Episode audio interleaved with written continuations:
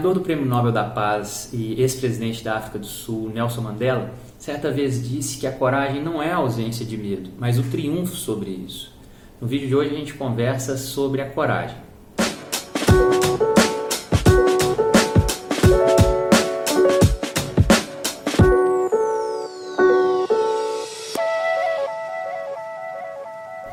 Pessoal, aqui é Juliano Napoleão, seja bem-vinda, seja bem-vindo ao nosso canal, em que nós conversamos sobre os diferentes desafios para a nossa realização pessoal e social a partir das contribuições da filosofia, dos direitos humanos e das diferentes manifestações culturais.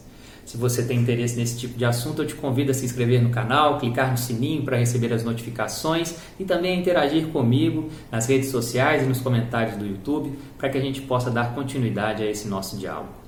Hoje a nossa conversa é sobre a coragem. Partir do ensinamento do Nelson Mandela, a gente percebe que não dá para falar sobre coragem sem antes reconhecer os nossos medos. Nesse sentido, é necessário que a gente perceba o medo como um importante instrumento de controle social. Se nós consideramos as contribuições da filosofia política na perspectiva de Hobbes, o medo é descrito a partir de um olhar que concentra a difusão desse medo na figura do soberano, que se mantém no poder a partir do medo que inflige nos seus súditos. No mundo contemporâneo, isso se reconfigura a partir de uma maneira diluída, difusa da presença do medo em nossas vidas. Em outras palavras, nós convivemos com vários discursos de medo na atualidade. Nós temos o medo da violência urbana, o medo das catástrofes naturais, o medo da morte das doenças, o medo do desemprego e da crise econômica, o medo da solidão e o medo do fracasso nas diferentes dimensões da nossa vida. O Eduardo Galeano tem um texto em que ele traz uma provocação interessante que coloca o medo como uma ameaça que perpassa quase toda e qualquer experiência humana. Assim, se você bebe ao medo do acidente, se você come o medo do colesterol, se você pensa o medo da angústia, se você sente o medo da solidão. Essa presença constante do medo, ela é muito nociva porque ela afasta as pessoas. Aqui nós temos uma característica que nos reduz muitas vezes aos nossos comportamentos mais animalescos. Se nós imaginamos um animal acuado, ele se vê diante de duas possibilidades: ou ele foge ou ele ataca.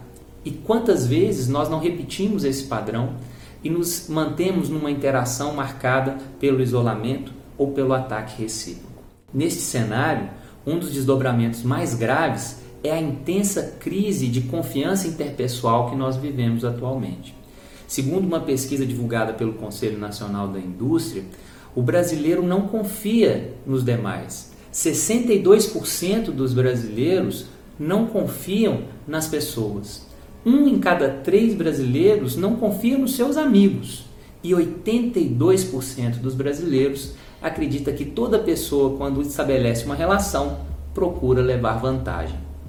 A partir desse tipo de perspectiva, em que as pessoas se veem como ameaças recíprocas, nós temos uma ferramenta de manutenção da ordem de domínio porque encontramos graves obstáculos para a mobilização e para a organização social. Em outras palavras, a difusão do medo guarda relação direta com o enfraquecimento dos laços de solidariedade que devem se fazer presentes em uma comunidade política.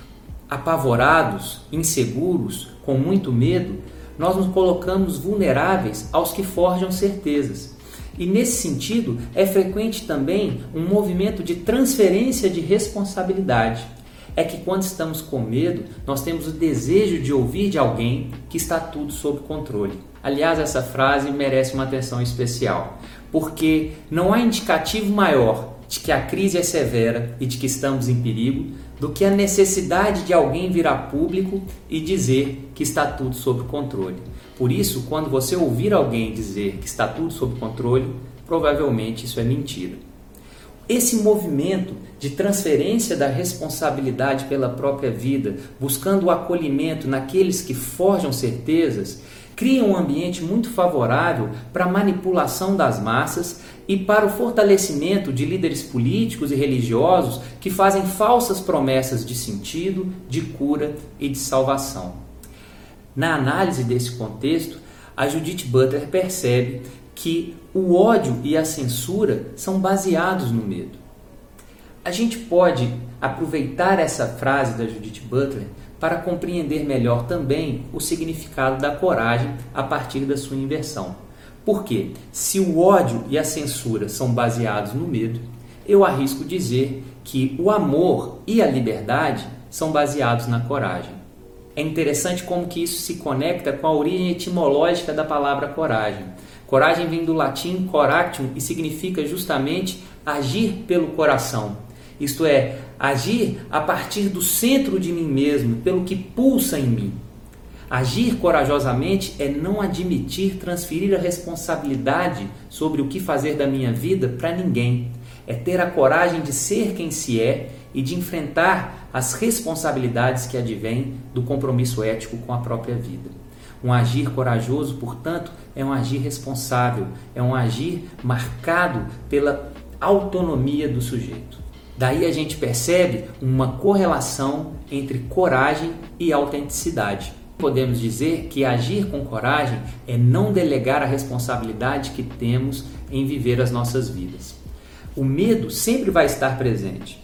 Martin Luther King tem uma frase inspiradora nesse sentido. Ele diz que nós precisamos construir diques de coragem para conter a correnteza do medo.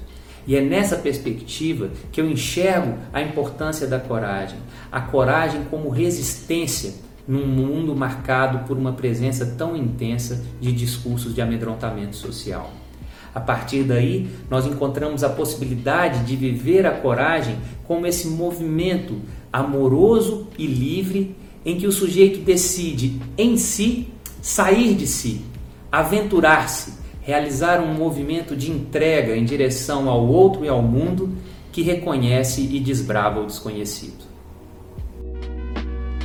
O correr da vida embrulha tudo. A vida é assim: esquenta, esfria, aperta e daí afrouxa, sossega e depois desinquieta. O que ela quer da gente é coragem.